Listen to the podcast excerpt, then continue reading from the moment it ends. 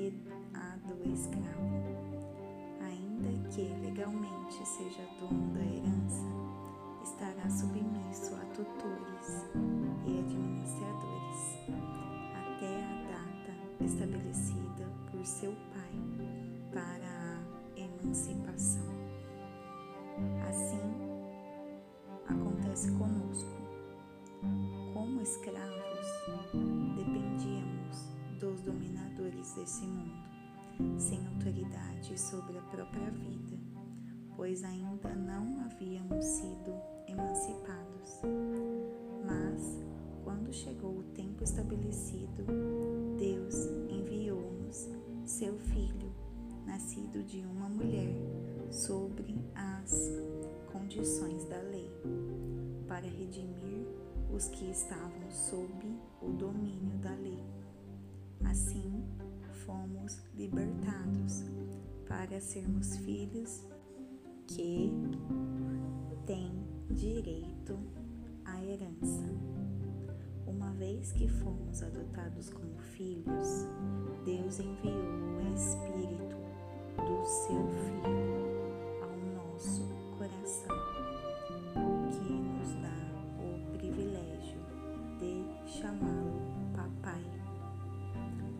Essa intimidade com Deus é para vocês que são filhos, não para escravos.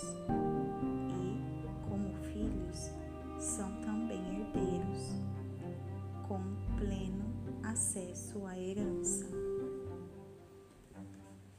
Antes de conhecerem Deus pessoalmente, vocês eram escravos dos deuses, que nem deuses são. Mas agora que conhecem o Deus verdadeiro, ou melhor, agora que Deus conhece vocês, como podem se sujeitar novamente a esses pretensos poderes? É como temer o bicho-papão. E não é isso que vocês fazem quando observam tradições e superstições associados a datas e a festas especiais? Será que foi em vão tudo o que fiz por vocês?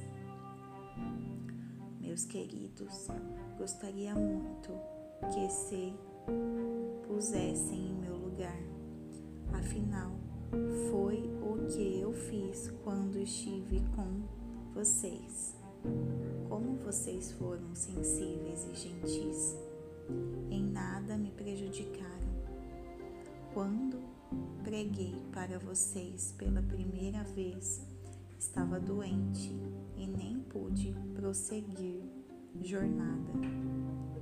Sei que não é fácil receber um hóspede doente, mas vocês me trataram tão bem como se eu fosse um anjo de Deus, ou como se estivessem recebendo o próprio Jesus. O que aconteceu com toda aquela alegria? Sei que vocês teriam me dado os próprios olhos se fosse preciso.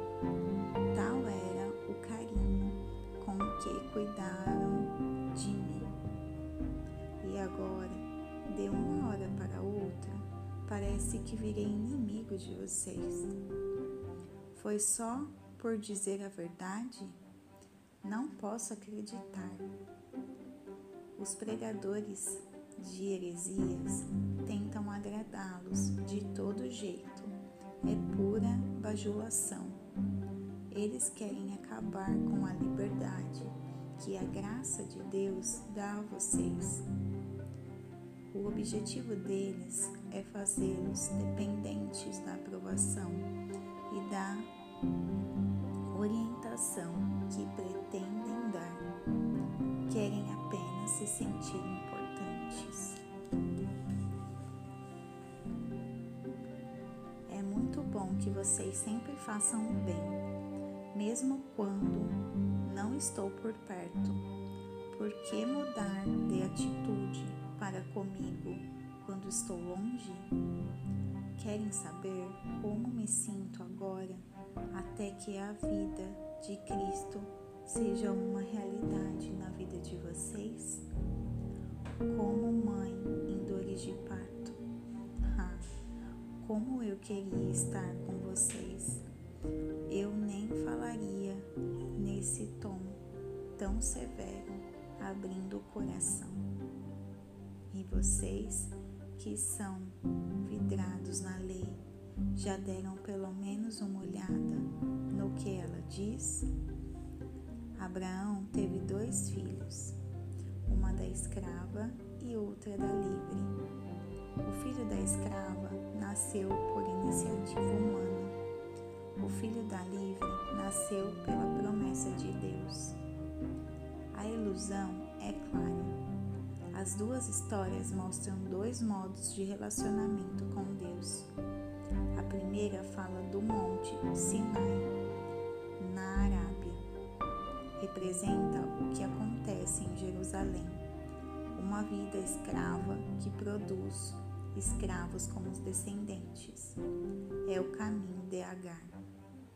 A segunda fala da Jerusalém invisível, uma Jerusalém livre, nossa mãe, é o caminho de Sara.